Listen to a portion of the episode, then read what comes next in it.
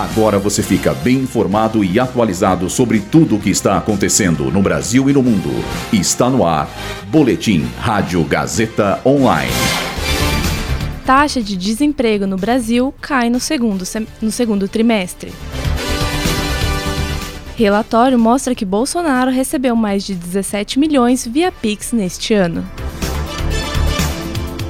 Trump diz que vai manter candidatura mesmo se for condenado. Confira um resumo do nono dia de jogos na Copa do Mundo. Eu sou Julia Lozano e esse é o Boletim Rádio Gazeta Online. A taxa de desemprego no Brasil caiu para 8% no trimestre encerrado em junho, segundo a PNAD contínua divulgada hoje pelo IBGE. Esse é o menor resultado do índice para o período desde 2014. Além disso, a taxa atual representa uma redução de quase um ponto percentual em relação ao trimestre passado.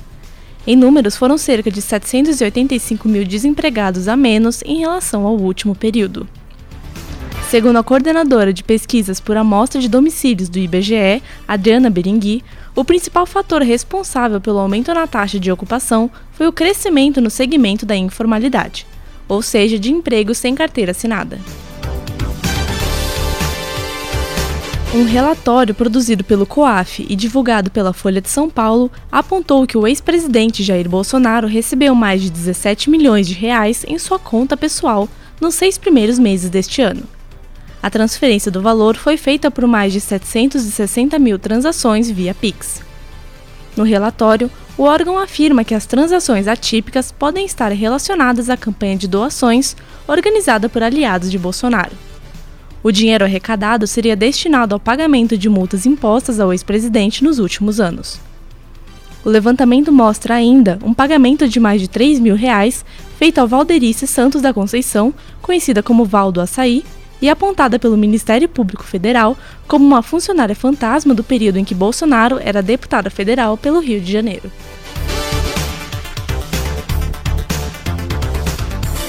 O ex-presidente dos Estados Unidos, Donald Trump, afirmou hoje que irá manter a candidatura à presidência do país, mesmo se for considerado culpado e condenado em algumas das investigações criminais realizadas contra ele.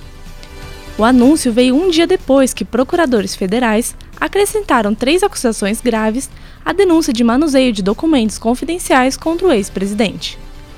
Segundo Trump, não há nada na Constituição norte-americana que diga que ele deva interromper a campanha caso haja uma condenação. O político ainda afirmou novamente que não fez nada de errado. Na corrida presidencial deste ano, Trump é apontado como o principal candidato pelo Partido Republicano. No nono dia de jogos da Copa do Mundo Feminina, a Argentina empatou por 2 a 2 contra a África do Sul. O empate veio apenas no segundo tempo, quando a equipe sul-americana fez dois gols em menos de cinco minutos e conseguiu se manter na competição.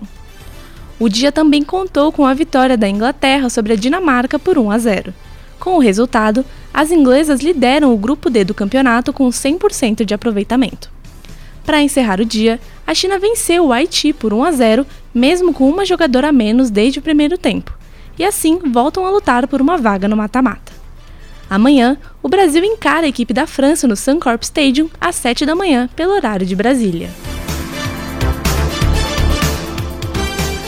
Esse boletim contou com roteiro de Julia Lozano e Heloísa Rocha, suporte técnico de Agnoel Santiago, supervisão técnica de Roberto Vilela, supervisão pedagógica de Rogério Furlan, direção da Faculdade Casper Libero, Marco Vale. Boletim Rádio Gazeta Online. Rádio Gazeta Online. Você conectado.